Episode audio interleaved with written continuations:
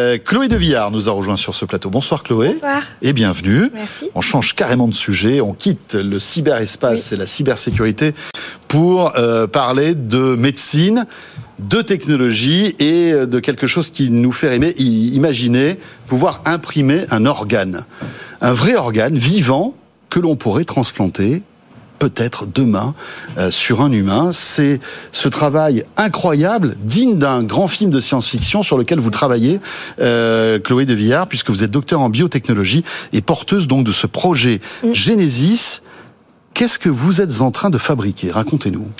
Donc euh, oui, je porte et je développe le projet Genesis, donc qui est un projet de médecine régénérative et qui a donc pour ambition de réparer l'humain de demain grâce à euh, la fabrication d'organes vivants humains euh, en utilisant la technologie euh, d'impression 3D.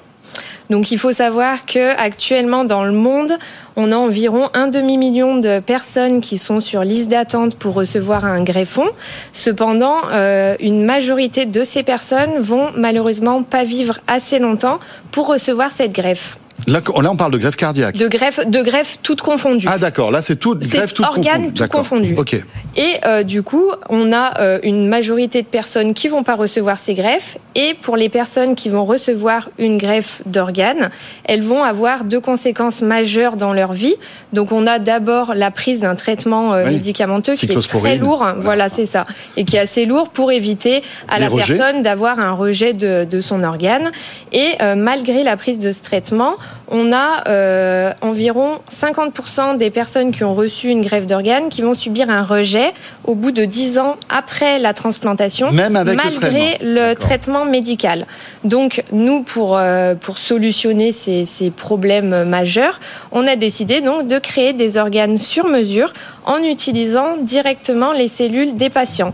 Alors, va faire qu'on va avoir un organe vraiment l'organe propre du patient incroyable. Euh, mais euh, donc là, on, votre premier euh, projet, c'est le cœur. C'est le cœur, c'est ça. D'accord. Oui, tout à fait. Euh, Aujourd'hui, alors vous connaissez sans doute Carmat, qui, qui est un autre, un autre, un autre système qui n'a rien à voir. Exactement. oui. Un cœur mécanique, une pompe, c'est ça. que l'on vient, plus, oui, artificiel, transplanter, exactement, dans, dans, la cage thoracique, qui fait office de cœur, de cœur, tout à fait, etc. Donc c'est un autre système qui peut sauver des vies. Hein, exactement. Alors, exactement. C'est très très long. Hein, oui, oui, oui, c'est ça. C'est des processus très longs. Mais là, vous, vous, sincèrement, on en est où? Est-ce qu'on peut imaginer aujourd'hui, dans quelques années, pouvoir imprimer un organe vivant? Alors c'est ce qu'on espère, mais euh, c'est euh, en Vous en êtes où euh, aujourd'hui? Alors où on en est? Donc, il faut savoir que c'est un, projet qui est issu de mes travaux de thèse.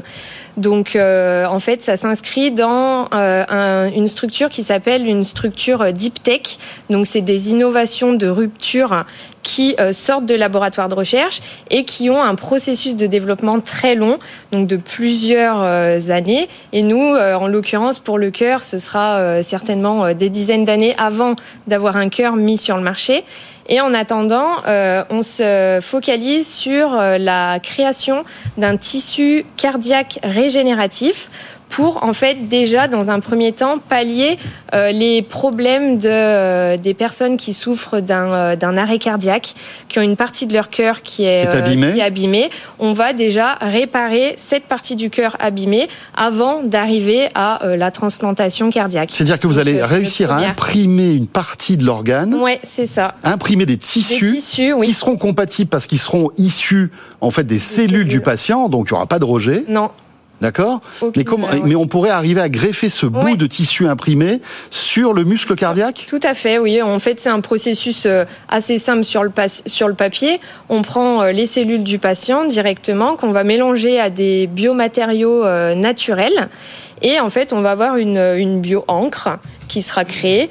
On va la mettre dans une imprimante 3D et ensuite, on va imprimer euh, la forme qu'on veut. Là, en l'occurrence, du coup, ce sera un tissu euh, assez, assez plan que l'on va ensuite euh, greffer directement et, transposer sur le, sur le cœur du patient.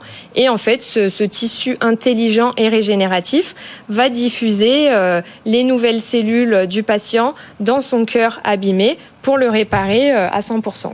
Et ça, c'est Ça, c'est à quel horizon, par exemple? Alors ça, ça, là, euh, on, justement, on est en recherche de financement pour pouvoir faire euh, la première étude préclinique, donc sur l'animal d'ici donc euh, l'année 2024, et après, on espère d'ici 5 ans pouvoir avoir la première. Oui, parce qu'après, il faut rentrer évidemment dans le cycle bah, de réglementation, etc. C'est souvent ça, qui, est assez, qui, est assez long, ouais, exactement. Et un organe un organe, alors c'est encore. Ça, euh, c'est autre chose, parce qu'évidemment, un organe, c'est plusieurs types de tissus. Exactement. Il faudrait arriver à imprimer chaque type de tissu, chaque type de tissu les assembler. Chaque cellule, tout à fait. Donc c'est très long, mais c'est euh, le projet euh, ambitieux de, de, Genesis que je porte et que je développe là. Et qui peut prendre plusieurs dizaines d'années, à votre avis Oui, plusieurs dizaines d'années. Qu'est-ce que vous imaginez comme, comme délai euh, alors moi vraiment euh, 10 ans minimum je pense pour le développement d'un cœur vivant parce que ce sera vraiment un cœur vivant contrairement par exemple à Kermat qui fait un cœur